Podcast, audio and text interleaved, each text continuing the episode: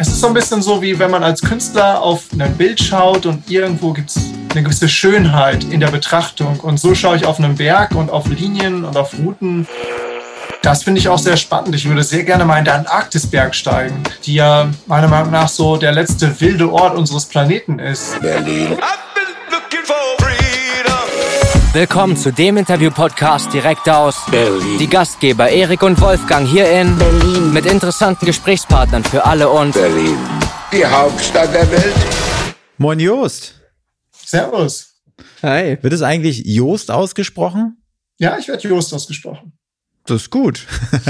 Joost, das sieht so, das sieht so nach Berghütte bei dir aus. Wo steckst du gerade? Ich stecke in Chamonix. Das ist direkt vor Mont Blanc. Und ähm, ist das äh, beruflich bedingt, dass du da wohnst? Oder äh, also sind, sind, sind, da gute Trainingsbedingungen oder äh, warum wohnst du da? Ja, also mein Beruf ist ja auf Berge zu steigen und hier gibt es ganz viele direkt vor der Haustür, also dementsprechend optimales Trainingsgelände. Ja, ähm, aber wie lange wohnst du da jetzt schon? Ähm. Seit äh, zwei Jahren. Aber du musst dir so vorstellen, in meinem Job reist man auch recht viel. Und dann ist man mal wieder hier ein paar Monate auf Expedition oder da ein paar Monate. Das heißt, das hier ist sowas wie mein Basislager, wo ich dann immer wieder hin zurückkehre. Und äh, Basislager, äh, gibt es da so eine, nee, wahrscheinlich gibt es das nicht, eine Standardhöhe, auf der sich ein Basislager befindet? Ähm, es kommt immer darauf an, wo, also jetzt hier ist, ist meine, meine Wohnung, mein Haus quasi auf einer Höhe von ungefähr 1000 Metern. Aber mhm. wenn wir im Himalaya unterwegs sind, ähm, dann an, an, einem 8000er zum Beispiel, dann ist es gut, das Basislager auf einer Höhe von ungefähr 5000 Metern aufzubauen.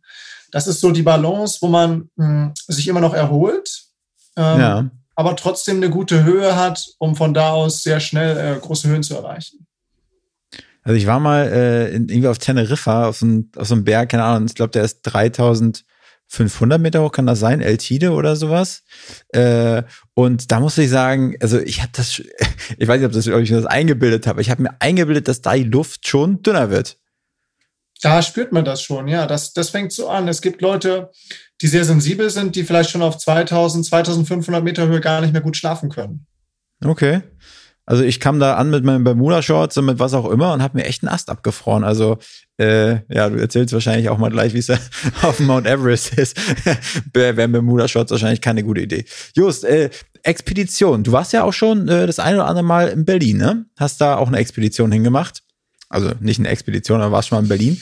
Was, was, was, äh, was gefällt dir denn so an Berlin und was, was gefällt dir nicht so an Berlin?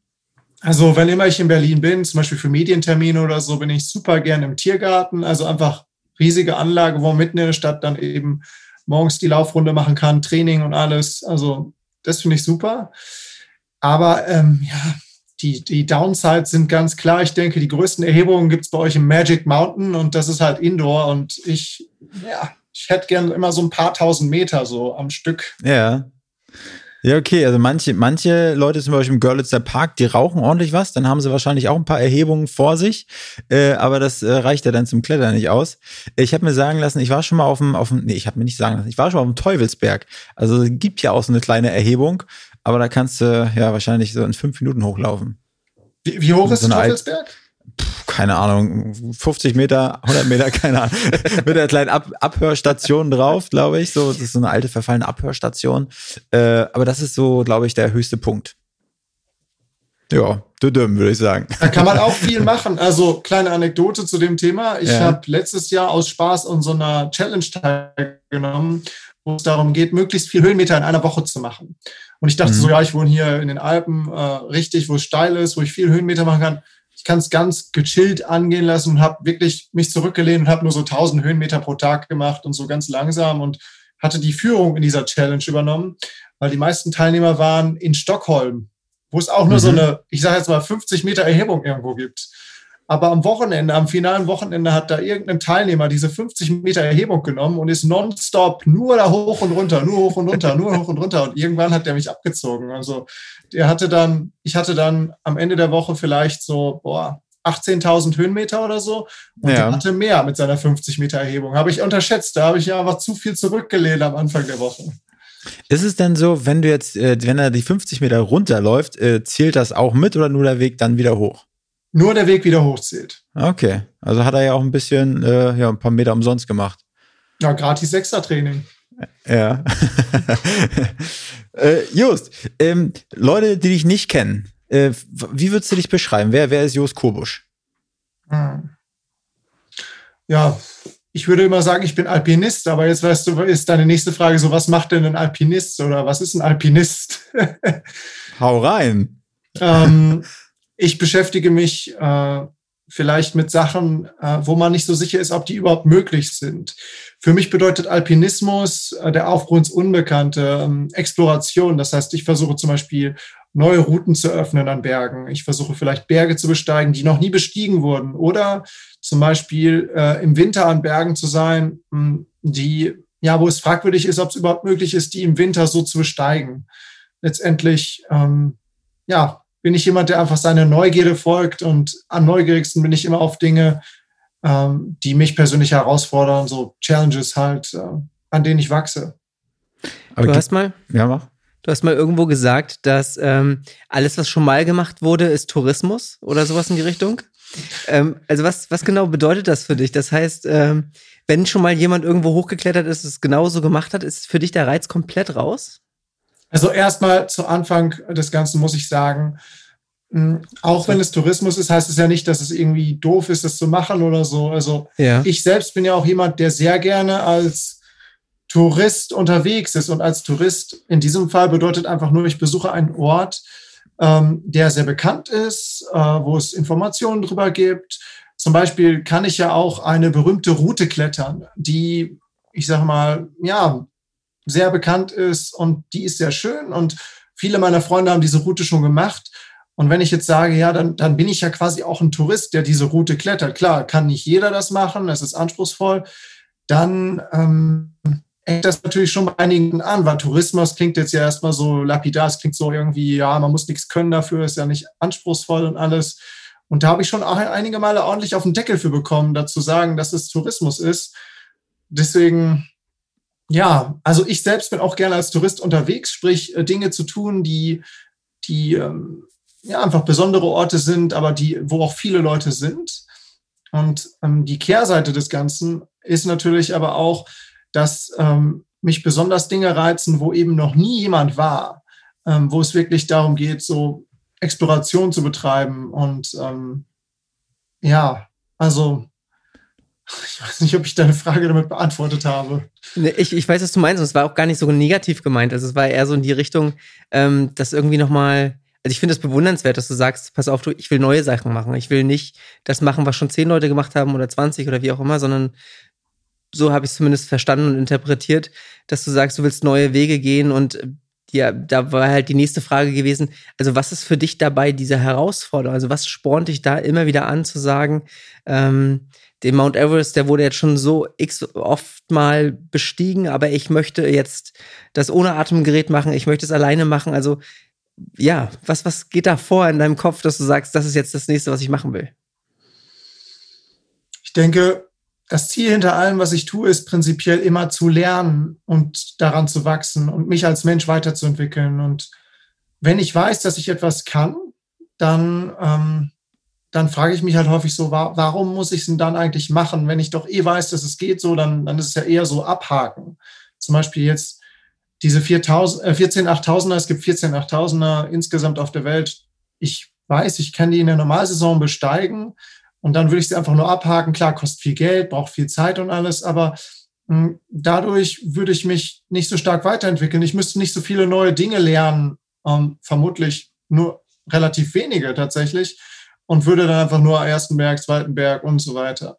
Wenn ich mir jetzt aber Projekte setze, hm, wo ich nicht sicher bin, ob die überhaupt funktionieren prinzipiell, dann muss ich ganz viel lernen und ähm, dann bin ich dazu gezwungen, mich weiterzuentwickeln. Ähm, stell dir das ein bisschen so vor, wie vielleicht bei der Formel 1, wenn du mit deinem Team ein Rennen gewinnen möchtest. Dann reicht es nicht, dass du das Auto fahren kannst. Dann musst du auch dich damit auseinandersetzen, vielleicht neue Teile zu entwickeln. Ähm, du musst das Auto komplett weiterentwickeln und du bist gezwungen, innovativ zu sein.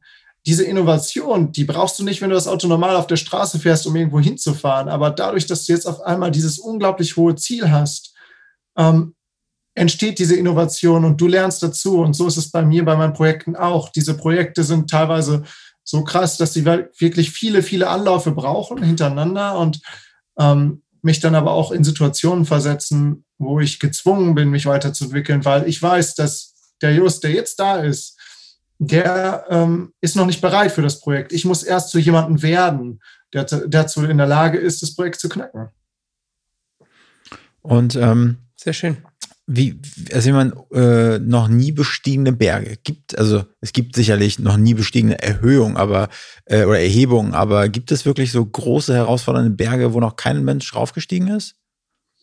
Und wenn ja, und wenn ja, wie, also wo wird das festgehalten? Gibt es da irgendwie so eine Art Plattform oder Berg, oh, da, der ist noch dunkel, da war noch keiner drauf?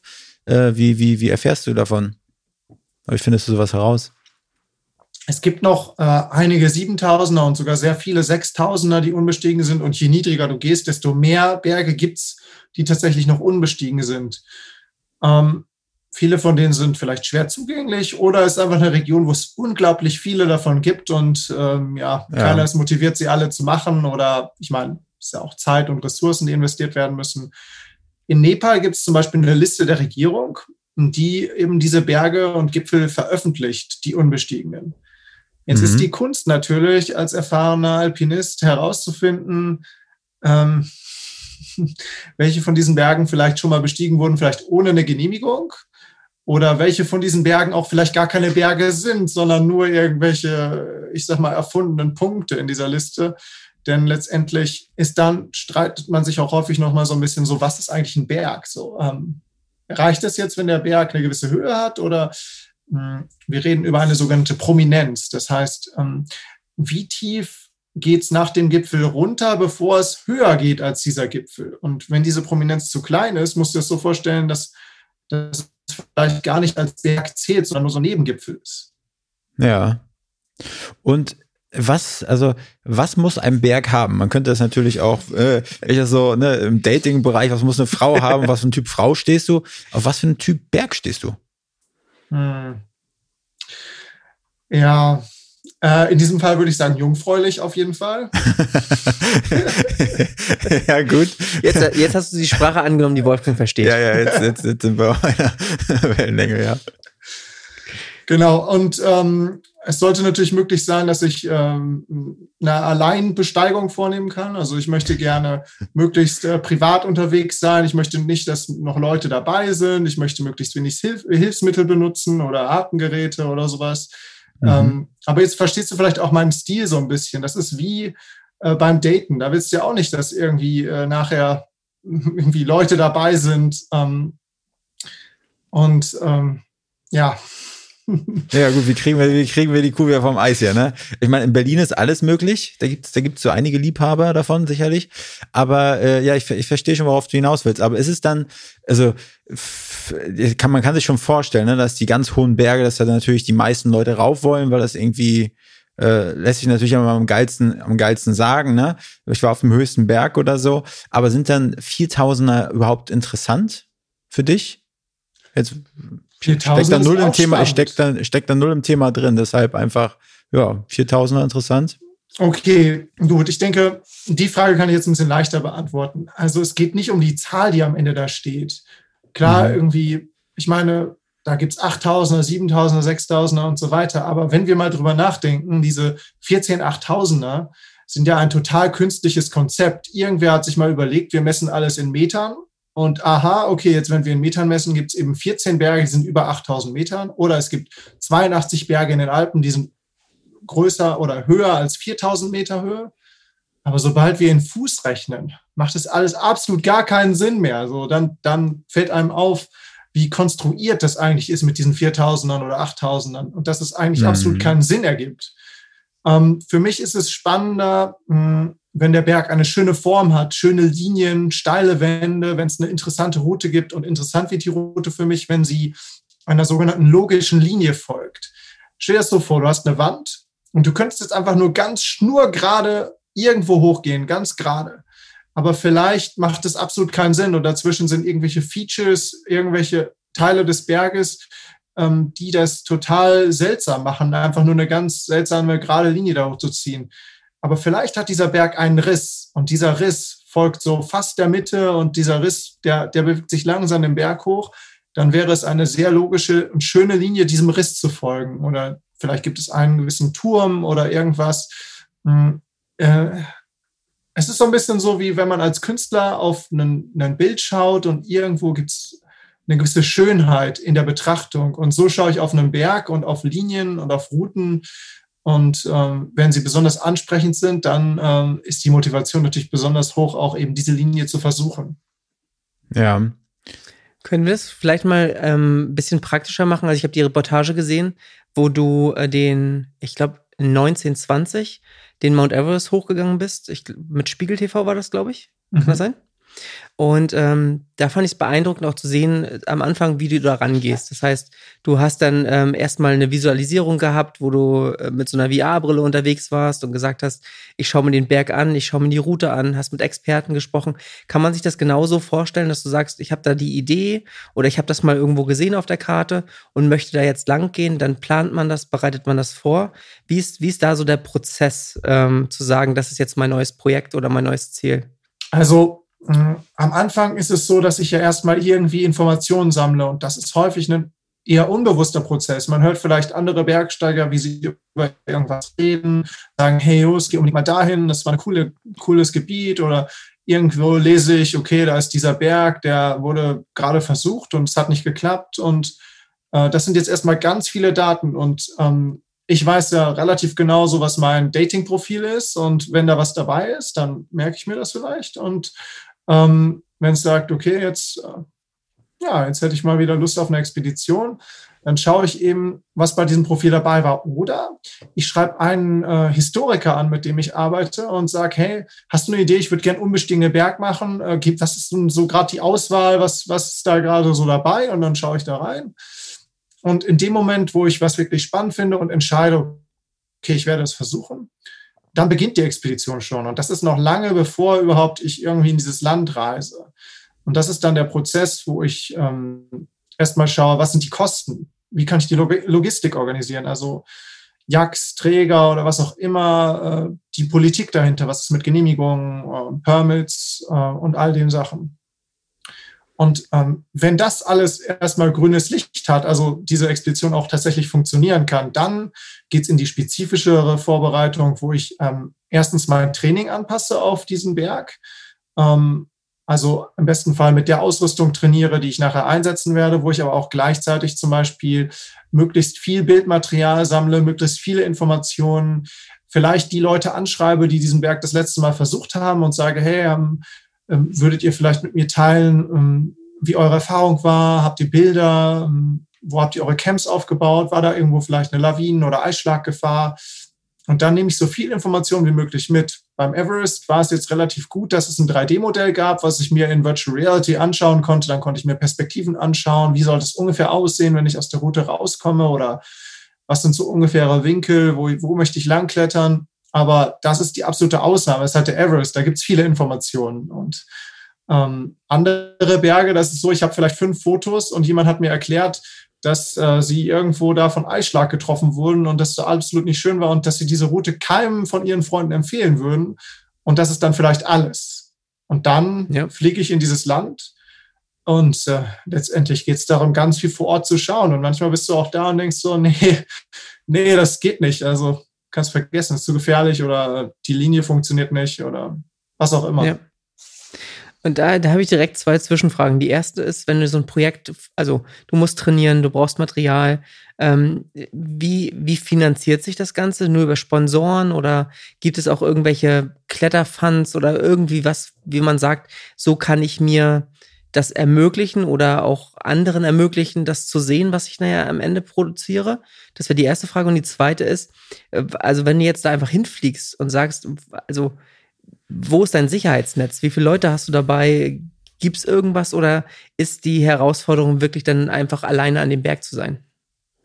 Okay, also Finanzierung läuft über Sponsoren, aber auch mhm. über Buchverkauf und Events. Also ich habe ein Buch geschrieben, ähm, ich bin manchmal auf öffentlichen Events, also zum Beispiel so, keine Ahnung, wo halt ein paar hundert Leute kommen oder halt Corporate ja. Events für Firmen.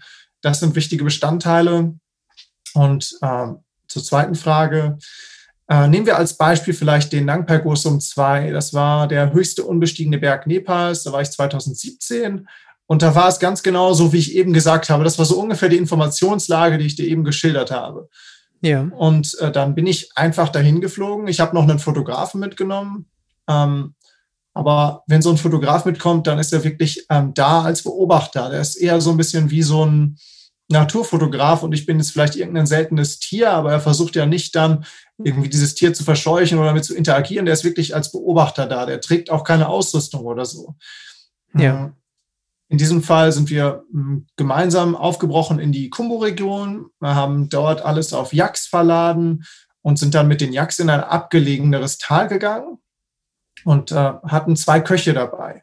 Es wurde ein kleines Basislager aufgebaut, was aus einem Kochzelt, einem Esszelt, also Messzelt und äh, zwei Privatzelten bestand. Also wirklich klein, da ist niemand, es ist absolut abgelegen, es gibt kein Internet, keine äh, Kommunikation nur über Satellit. Und dann bin ich da und ähm, wandere erstmal umher und, und erkunde quasi die Optionen. Ich habe vielleicht schon ein bisschen vorher auf Google Earth geschaut und überlegt, was kann man, was könnten Optionen sein. Aber in diesem Fall war es so, dass es auf Google Earth ganz anders aussah. Und als ich da war, gab es eine Überraschung. Ich musste noch acht Kilometer durch einen Schuttgletscher laufen, also durch so richtig schlimmen Schutt durch.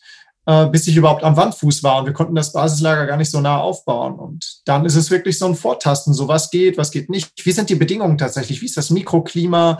In diesem Fall war es eine Südwand. Ich habe erst versucht, ähm, eine anspruchsvolle Route in der Südwand zu klettern, aber sobald die Sonne rauskam, ist da alles geschmolzen, Lawinen runtergekracht, Eis runtergekracht, Steine runtergekracht. Das war dann gar nicht mehr so schön. Und ähm, ich bin ja quasi am Eisklettern und wenn das dann alles schmilzt und zu so einem Slush wird, äh, dann hält es auch nichts mehr. Und nach einer Zeit musste ich mir eingestehen, dass diese Südroute, die ich mir da ausgesucht hatte, dass die gar nicht funktionieren würde. Und das war die Route, die ich geplant habe. Und dann ist es so, dass man im Alpinismus einfach auch wirklich, wirklich gut improvisieren muss. Das lebt von der Improvisation. Es läuft nie nach Plan. Es ist ja schließlich Exploration, es gibt wenige Informationen und in diesem Fall habe ich dann einfach improvisiert und habe mich für eine andere Route entschieden.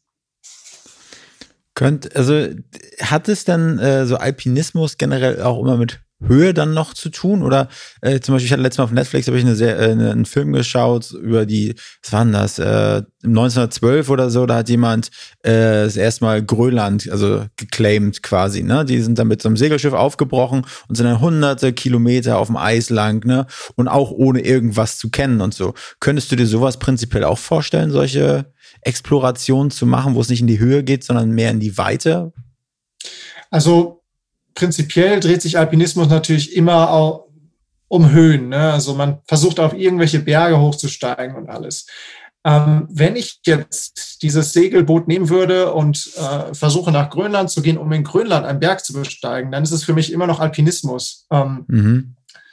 Und äh, das finde ich auch sehr spannend. Ich würde sehr gerne mal in den Antarktisberg steigen, die ja meiner Meinung nach so der letzte wilde Ort unseres Planeten ist, wo wirklich extreme Wildnis herrscht, abgelegen und dahin zu segeln, äh, ja, hatte ich schon mal Bock. Plus, äh, ich bin gerade, als ich jünger war, früher war ich viel in der Arktis, also die andere Seite, da oben, da wo die Eisbären sind, ähm, unterwegs gewesen, auch als Guide. Und ähm, ja, habe da auch einige Berge bestiegen. Ähm, ich segle auch und äh, ich segel auch auf Expeditionsschiffen.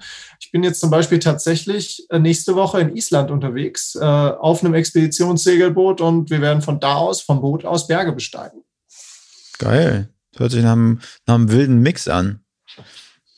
Ähm, auf jeden Fall nach spannend, viel Natur und irgendwie geile Aussichten. Ähm, und natürlich ist irgendwie auch alles, was du machst, ja lebensgefährlich. Und ähm, hm. oder nicht alles, oder okay, okay, nicht alles, aber aber vieles. Ähm, wie wie gehst du damit um? Also wie ja ähm, wie besänftigst du deine Freundin? Ja, hm, auch die würde das ganz genauso machen. Die äh, äh, die ähm, da mach, ich mache mir häufig mehr Sorgen, wenn sie auf irgendeine Expedition geht, glaube ich. Wobei, ich glaube, man macht sich dann gegenseitig einfach viel Sorgen. Aber ich sag mal, das, das gehört einfach zum Berufsrisiko. Also ich sag mal, das, das ist einfach so, du weißt, dass das verdammt nochmal gefährlich ist. Und äh, das, äh, ja, also du gehst die nötigen Risiken dann auch ein. Und du nimmst es, oder wie ich denke, der große Unterschied ist einfach, dass man diese Risiken ganz bewusst eingeht und durch das bewusste Eingehen von Risiken ist man auch sehr fokussiert. Und ähm, letztendlich ist es mein Job. Ich bin jetzt niemand, der irgendwie vier Jahre lang seinen Jahresurlaub gespart hat und all sein Geld gespart hat für diese eine Expedition. Ich kann mir erlauben zu sagen, nö, ja, weißt du, ich muss nicht höher gehen, ich komme einfach nächstes Jahr wieder. Klar, sagen dann vielleicht einige, ja, der Kobusch hat es nicht drauf, der ist wieder umgedreht und so weiter, aber ist mir egal, ist ja letztendlich mein Leben und ich will das langfristig machen und ich kann es mir halt erlauben. Ähm, und dadurch kann ich natürlich auch viel sicherer unterwegs sein. Dazu kommt, dass ich eigentlich ich sage jetzt mal, täglich fast in den Bergen unterwegs bin, dementsprechend natürlich Lawinenlage, Stein- und Eisschlag und all diese Sachen viel besser einschätzen kann, dass ich gewisse Maßnahmen treffen kann.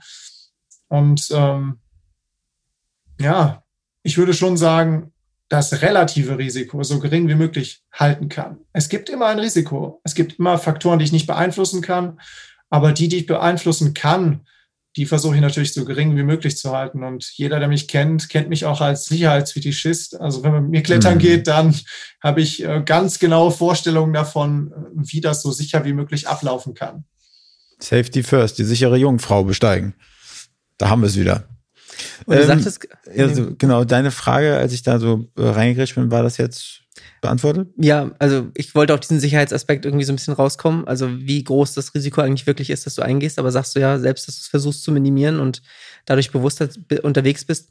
Ähm, als ich angefangen habe zu lesen, was du so gemacht hast in der Vergangenheit und ähm, dann auch die Doku gesehen habe und so ein paar Sachen, war auch bei mir das erste Gefühl, okay, Wahnsinn, wie oft das Ziel, also für mich war das Ziel immer, du willst auf den Berg nach ganz oben, ähm, nicht erreicht wurde. Und da sagtest du auch gerade, naja, der äh, Jovic ist schon wieder umgedreht. Äh, ist das, ist das für dich eine Niederlage? Ist das für dich, ähm, also wie ist das Mindset so insgesamt, wenn man so ein Projekt dann vielleicht sagt, man dreht jetzt um oder es hat nicht funktioniert oder ich habe eigentlich keine Lust mehr, aber ich gehe trotzdem weiter. Also was, was passiert da in deinem Kopf während eines solchen Projekts oder äh, besteigen, wie auch immer? Dieses, äh, was du gerade gesagt hast, dieses, ich habe eigentlich keine Lust mehr, aber ich bin trotzdem hier unterwegs, das ist das Schlimmste, was dir passieren kann. Das, wenn mhm. ich das Gefühl habe, dann wird das Projekt direkt abgesagt. Also ähm, ich glaube, Lust war so lapidar gesagt, was ich damit eigentlich eher meinte, ist, mir tut alles weh, ich kann nicht mehr, ich will irgendwie nicht mehr und also so in die Richtung. Okay, du meinst, wenn es hart wird, wie ich mich dann motiviere. Ja, genau. Ja, wenn es wirklich hart wird, dann ähm, rufe ich mir einfach nochmal mein persönliches Warum in Erinnerung. Warum bin ich eigentlich hier? Warum mache ich das? Und das ist, weil ich mich weiterentwickeln möchte, indem ich meiner Neugierde folge, weil ich neugierig darauf bin, was mich da oben erwartet, weil ich neugierig darauf bin, wozu ich als Athlet in der Lage bin. Und sobald ich das wieder, sobald ich mir das wieder in Erinnerung rufe, da geht direkt wieder die Energie los. Und es gibt natürlich dann Momente, in denen du ermüdet bist, in denen alles wehtut und jetzt kommt ein Sturm auf. Und dann heißt es aber nicht, okay, ich pushe jetzt weiter, weil ich neugierig bin, was mich da oben erwartet. Dann heißt es, okay, wie schlimm ist der Sturm und ist da noch genügend Sicherheitsreserve? Und wenn dann keine Sicherheitsreserve da ist, dann muss man eben auch sagen, okay, wenn es Zweifel gibt, gibt es keine Zweifel, also wird umgedreht. Du bist ja nur schon. Klingt zu leicht. Sorry. Das klingt, das klingt so logisch, aber auch irgendwie so extrem, ja, trotzdem schwierig dann zu sagen, ähm, okay, dann muss ich halt umdrehen. Ja, das muss man aber, üben. Also ja. das ist wie alles im Leben, das üben, üben, üben. Und manchmal geht man ein bisschen zu weit und dann merkt man, oh Scheiße, äh, habe ich die Sicherheit komplett aufgebraucht. Und manchmal denkt man, vielleicht war da noch mehr Sicherheit. Und ich denke, es ist häufiger am ärgerlichsten, wenn du sagst, es war irgendwie noch mehr Sicherheit da. Weißt du, das ist irgendwie so ein Gefühl, so wie ich hätte noch mehr machen können. Aber da muss man halt einfach sagen, ähm, besser, man, man, hätte noch mehr machen können, aber es ist nichts passiert als andersrum. Und, und das gehört einfach dazu. Besser einmal zu oft umdrehen als einmal zu wenig. Ja. Ich glaube, dieses persönliche Warum, da ist mir auch gerade irgendwie so ein Licht aufgegangen. Ne? So, man merkt es auch selber. Bei uns ist natürlich was anderes, aber es ist, ein, Agenturalltag. Ne? manchmal komme ich persönlich, ich weiß nicht, ob es bei Erik so ist, aber manchmal fragt man sich ja, wofür macht man den ganzen Scheiß? Ne? Und dieses, äh, dieses persönliche Warum dann, also ja das oberste Ziel oder keine Ahnung, was wir, was wir, was wir verfolgen, selbst verwirklichen, sich ne, selbstbestimmt handeln und so. Das ist eigentlich so das oberste Ziel. Wenn man sich das dann vielleicht mal wieder vor Augen ruft, kann glaube ich schon guter Motivationsschub sein. Ich werde das mal, ich werde das mal ausprobieren. Probier es aus. Wichtig ist, dass es das, dass es wirklich das echte Warum ist. Nicht ja. dieses vielleicht erste, was du irgendwo gefunden hast. Und das ist ein Prozess. Das, das ist jetzt nicht so, ich setze mich hin und überlege mir kurz, was mein Warum ist. So, das ist halt was, für mich war es wirklich über viele Jahre immer wieder auch, ja, ähm, was ich quasi hinterfragen musste und was auch nicht unbedingt statisch ist. Das Warum kann durchaus dynamisch sein und ähm, man verändert sich selber. Dementsprechend äh, meine Erfahrung ist, wenn das Warum, mh, hm, wie soll ich sagen, so eine Art hm, Schattenkarriere ist. Weißt du, wenn du eigentlich, kleines Beispiel, ich wollte früher Medizin studieren, ähm, weil ich dachte, ich könnte niemals Profi-Bergsteiger werden. Und deswegen wollte ich unbedingt Medizin studieren und ich dachte, das wäre so mein Warum. Mhm. So, ich möchte unbedingt, keine Ahnung, mehr über den menschlichen Körper erfahren und in die mehr Alpinmedizin gehen und so weiter. Aber in Wirklichkeit hatte ich einfach nur Angst davor, meinen echten Träumen zu folgen, weil äh, wenn du Profi-Bergsteiger werden möchtest, gibt es da eben keinen Kurs in der Uni, dem du einfach nur folgen musst. Es gibt kein Handbuch oder irgendwas. Ein schwieriger Prozess. Ähm, und mit ganz viel Unsicherheit, auch finanzieller Unsicherheit verbunden. Und ähm, ja, deswegen bin ich dann quasi eher so ein bisschen gedanklich davon geflohen und habe das abgehakt und beiseite gepackt. Und das kann halt sehr leicht passieren, aber hm, das hat mich halt dann auch nicht, nicht so angetrieben, wie als ich dann irgendwann herausgefunden habe, was so wirklich, wirklich dahinter steckt. Und das hat so verschiedene wie so Schichten gehabt, quasi, um immer tiefer darin vorzudringen in diese Essenz. Ich nenne dieses Warum mal irgendwie ein Ziel zu haben, auf das man irgendwie hinarbeitet. Ähm, Aber würde ich, würde ich jetzt widersprechen tatsächlich. Also okay. für mich ist es kein Ziel, für mich ist es eine Lebensphilosophie. Weil, okay. pass auf, was passiert, wenn du dein Ziel erreichst? Was ist dann das Gefühl? Wie fühlst du dich, wenn du das Ziel erreichst? Na, also, wie du schon sagst, ist dieses tiefer und tiefer. Ich habe das Gefühl, wenn man ein Ziel erreicht, also je nachdem, wie groß dieses Ziel ist. Ähm, erstes Ziel war irgendwie so mehr oder weniger durch das, was wir hier machen, finanzielle Freiheit zu schaffen. Ähm, dann definiert man das nochmal anders und nach und setzt sich neue, höhere, andere Ziele, die dann irgendwie in Etappen groß sind. Und deswegen war, ist es für mich doch so eine Art Ziel, auf das, das ich hinarbeite. Aber wenn du dein Ziel erreichst, bist du dann glücklich? Stolz auf jeden Fall. Also ich persönlich habe festgestellt, dass wenn ich das Ziel erreiche, ist das echte Gefühl nicht Glück, sondern Erleichterung. Uff, ich habe es geschafft, irgendwie cool. Aber gleichzeitig ist es irgendwie auch so ein Sturz, so ein Absturz in die Leere und da muss man erstmal sich irgendwie so ein neues Ziel suchen, um wirklich wieder eine Richtung aufzubauen. Aber ähm, eine gewisse Lebensphilosophie, die einfach diese ständige Veränderung berücksichtigt, ähm, die sorgt eben für mich dafür, dass ich halt eine gewisse Richtung habe ohne das Ziel, ohne dieses, dass ich immer irgendwo ankommen möchte. Letztendlich möchte ich ja nirgendwo ankommen. Ich möchte ja diese Veränderung spüren. Ich möchte auf was hinarbeiten. Aber ähm, in dem Moment, wo ich ankomme, töte ich das Ziel. Dann existiert es nicht mehr. Spannend. Okay. Tja, das werden wir nochmal ausklabüstern. Müssten wir. Ähm, für, für jemanden, der dann dieses, dass das, was du gerade beschrieben hast, nicht hat, ähm, wie, wie sieht so ein Gedankenprozess aus, da hinzukommen? Uff. Oder wie kann sowas aussehen? Also, mhm. ich, ich glaube, dass für viele ist, also ich, ich sag's jetzt, äh, ziellos, äh, die Philosophie, wie man leben möchte, das existiert gar nicht, sondern weil man so vom Alltag so gefressen ist, jetzt muss ich das machen, jetzt muss ich das machen. Also vieles so fremdbestimmt ist. Also wie, wie kann man anfangen, darüber nachzudenken, wo man eigentlich hin möchte? Oder hm. wie es aussehen sollte?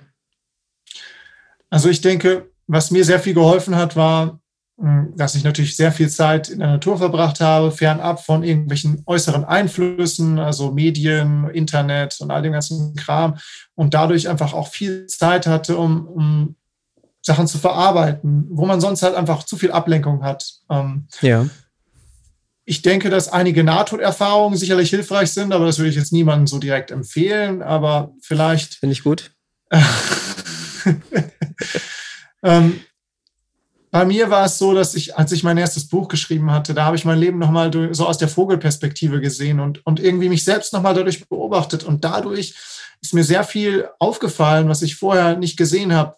Mir ist sehr viel mir ist einfach aufgefallen, was so vielleicht die Motivation hinter vielen Sachen war, die ich getan habe. Und das war eine wirkliche Chance, mich nochmal anders zu sehen. Ich, ich weiß nicht, mir hat dieser Prozess sehr, sehr viel geholfen, diese in Anführungszeichen falschen Warums zu entlarven. Ähm, jetzt weiß ich natürlich nicht, wie man das gut in, in eine Übung umsetzen kann, aber ähm, wenn man vielleicht so sein, ja, über Events schreibt, die vielleicht herausfordernd oder kritisch im eigenen Leben waren oder wenn es jetzt zum Beispiel euch mit euch eure Agentur ist oder das Business, wenn man nochmal versucht, so diese Geschichte aus seiner eigenen Perspektive aufzuschreiben, mir hat das sehr viel geholfen, mein eigenes Leben dann eben nochmal ganz anders zu betrachten und ähm, weil man dann irgendwie ja nicht mehr das spürt, was man damals gefühlt hat, sondern durch die Distanz observiert, ähm, was man eben gefühlt hat, was eigentlich die Motivation dahinter war. Und für mich war das ein ja irgendwie auch ein schwieriger Moment, als ich das Buch fertig geschrieben hatte. Da ist mir aufgefallen, dass ich früher ganz viel Bergsteigen war, einfach weil ich Anerkennung dafür haben wollte. Und ähm, das hatte mich motiviert. Ich bin auf diese Gipfel gestiegen, äh, weil ich irgendwie, weil ich berühmt werden wollte, weil ich irgendwie all diese Liebe haben wollte, die ich vielleicht zu Hause nicht so viel bekommen habe. Ich habe noch fünf Schwestern, vielleicht ein bisschen wenig Aufmerksamkeit bekommen, als ich jünger war und so. Und das ist mir alles klar geworden, aber gleichzeitig, nachdem ich das wusste, war es auch ein bisschen, ja, wie sagen, welche, vielleicht schon ein bisschen depressiv oder sagen wir antriebslos, weil ich dachte so, irgendwie ist das doch kein gescheiter Grund, irgendwie all das zu machen und im schlimmsten Fall sogar sein, sein Leben zu riskieren. Und dann musste ich mich wirklich komplett neu entdecken. Aber für mich war der erste Schritt tatsächlich herauszufinden, was hat, was war da eigentlich vorher los? Warum habe ich Dinge gemacht? Was steckte dahinter? Und dann konnte ich mit dem Prozess anfangen, okay, gut, aber ja, warum, warum gehst du eigentlich Bergsteigen? Warum hast du angefangen mit dem Klettern? Was, was steckte damals dahinter? Und dann ist mir aufgefallen, nee, eigentlich, eigentlich ging es für mich immer darum, dass ich, dass ich wachsen wollte, dass ich irgendwie, ich konnte früher nicht vom 3-Meter-Wert springen in der, in der Grundschule, habe nie das silberne Schwimmerzeichen bekommen und habe beim Klettern noch ziemlich viel Höhenangst gehabt und all das, aber das war immer dieser Prozess, so weiterzuwachsen und, und irgendwie die Möglichkeiten meines Lebens einfach wahrzunehmen.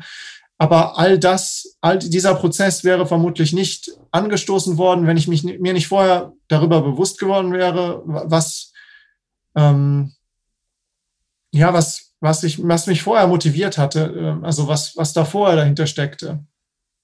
Also ist jetzt ziemlich komprimiert, ne? Also, ja. Finde ich, finde ich, finde ich ein gut, also ich finde das Beispiel sehr, sehr gut, dass du gesagt hast, okay, bei mir war es halt dieses, warum mache ich das Ganze? Ähm, dass das für dich dieser Prozess war. Gab es noch andere Sachen, die dir aufgefallen sind, als du das Buch geschrieben hast, weil du sagst, es gab viele Punkte, an denen du festgemacht hast, naja, ähm, eigentlich äh, sind es die falschen Gründe, warum ich die ganzen Sachen jetzt mache oder gemacht habe?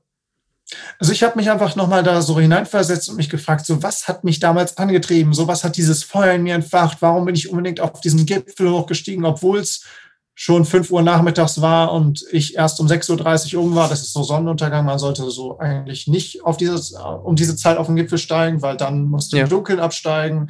Das heißt, du hast das Risiko für eine Übernachtung, und kannst die Erfrierung holen, ist sehr gefährlich, du findest den Abstieg nicht sollte man eigentlich nicht machen. Aber ich habe mich dann eben im Buch, im Buch nochmal auch wirklich selber gefragt, so, warum, warum war es dir so wichtig, da trotzdem hochzusteigen? Und dann, ja, ist es manchmal vielleicht auch nicht so einfach, so, so wirklich ehrlich mit sich selbst zu sein. Aber da es ja nur ein Buch ist und niemand das sieht, kannst du ja wirklich ganz ehrlich mit dir sein. Du kannst dich ja immer noch entscheiden, das nachher nicht zu veröffentlichen oder was auch immer. Und mein Anspruch war einfach, so brutal ehrlich wie nur möglich zu sein. Und das hat mir nochmal viel die Augen geöffnet. Ähm, einfach so meine vergangenen Entscheidungen dann nochmal so wirklich zu hinterfragen, zu analysieren und zu schauen, was der entscheidende Punkt war für mich.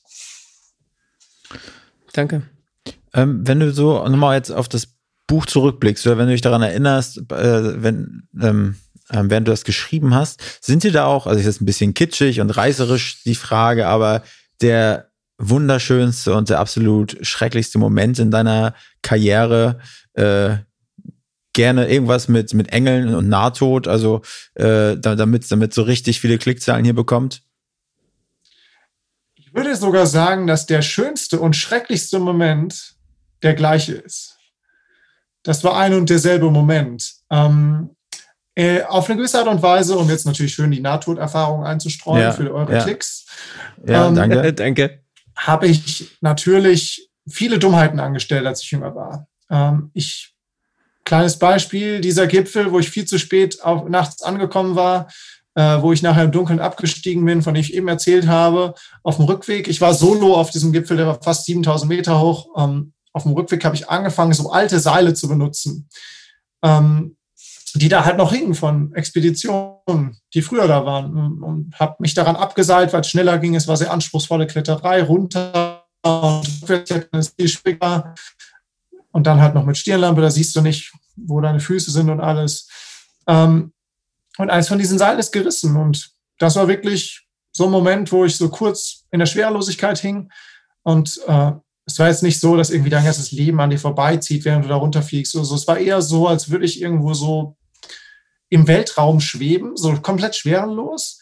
Und meine Emotionen sind komplett ausgeschaltet und ich schaue so und ich sehe so, wie meine Steigeisen den Granit berühren und so Funken sprühen und ich denke so, wow, das habe ich ja noch nie gesehen. So auf Autopilot war ich so einfach komplett ausgeschaltet, zack. Und dann, zack, hing ich in irgendeinem Seil, weil ich hatte einen anderen Karabiner noch in ein zweites Seil eingeklippt und das hatte einen Knoten drin und da ist man, bin ich drin hängen geblieben. Und äh, das ist so ein Moment, da, der passiert einfach ganz blitzschnell so. Da denkt man nichts, das ist eine NATO-Erfahrung, aber ähm, ja, du bist komplett auf Autopilot, ähm, da passiert gar nichts. Es ist gar keine Zeit nachzudenken. Und wenn ich jetzt einen anderen Moment nehme, ich war mal an einem anderen Berg, schlimmer Sturm nachts, das Zelt ist aus der Verankerung gerissen, ich bin auf eine Gletscherspalte zugerutscht, ich bin aus dem Zelt rausgesprungen, stand da in Unterwäsche mit diesem Zelt und bin Stückchen für Stückchen auf diese Spalte zugerutscht. Und ähm, das hat bestimmt fünf Minuten gedauert, wo ich halt langsam auf die Spalte zugerutscht bin. Ähm, natürlich war alles, was ich im, hatte, in diesem Zelt. Also wenn das Zelt in die Spalte fliegt, wenn ich loslasse, dann muss ich quasi in Unterwäsche den Berg runtersteigen. Es ist Winter, es sind 7000er, das will man nicht. Oder ich halte das Zelt fest und rutsche mit dem Zelt in die Spalte. Aber das war eine gefühlte Ewigkeit. Und wenn das so lange dauert, dann denkt man immer noch so, ah, da wird irgendein Hintertürchen sein, aus dem ich rausschlüpfen kann. Aber als ich 2015 am Everest unterwegs war und ähm, es ein Erdbeben gab und plötzlich diese riesige Lawine auf mich zugerast kam, da war halt gerade genauso viel Zeit, um zu denken, verdammt, ich werde jetzt sterben.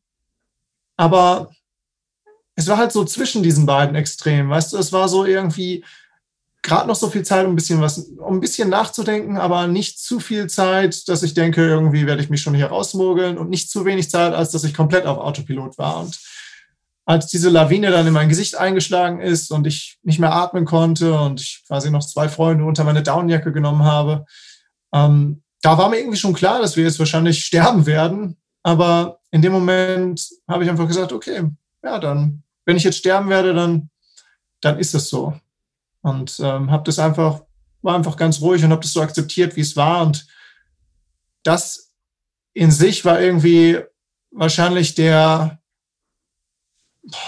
schlimmste und gleichzeitig irgendwie aber auch schönste Moment. Ähm, und wie ihr da rausgekommen seid, kann man in deinem Buch nachlesen? Das ähm, ist da ausführlich nochmal beschrieben. Das ist jetzt der Werbeslot gewesen.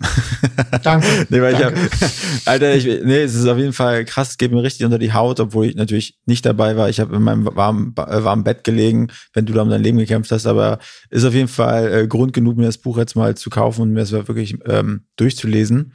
Äh, ich wirklich mehr davon erfahren möchte. Ähm, wir sind äh, leider schon am Ende äh, von dem äh, Zeitslot. Und äh, ich, Erik, hast du noch eine Frage? Wahrscheinlich ganz viele. Ja, irgendwie finde ich es wirklich mega beeindruckend, das Gespräch. Also einfach auch zu sehen, dass, dass du so deinen Traum lebst und deine irgendwie, also wirklich Spaß daran hast, was du machst. Äh, finde ich total cool. Ähm, wo kann man noch mehr über dich erfahren? Wo kann man mehr nachlesen? Was sind so Quellen, die du gerne rausgibst? Plus dein Buch natürlich. Ähm, ja, weil ich fand es mega spannend. Ich kann mir vorstellen, viele andere auch. Das, ja, wo finden wir weitere Infos? Wo sollten wir dir folgen? Also ihr könnt gerne auf meine Website vorbeischauen, justkobusch.de. Ähm, wenn ich auf Expedition bin, zum Beispiel am Everest, gibt es da eine News-Section mit einem Live-Tracking. Das heißt, man kann meine Position live verfolgen auf der Website. Ähm, ansonsten, wenn ich gerade nicht auf Expedition bin, ist Instagram ein sehr guter Channel oder Facebook. Ähm, ich schreibe in der Regel längere Beiträge und ist jetzt nicht so, dass ich irgendwie nur so einen Satz schreibe, sondern ähm, wenn mir gerade irgendwas durch den Kopf geht, wenn da irgendwelche Sachen sind, die mich beschäftigen, ähm, dann schreibe ich auch ausführlich darüber auf Instagram.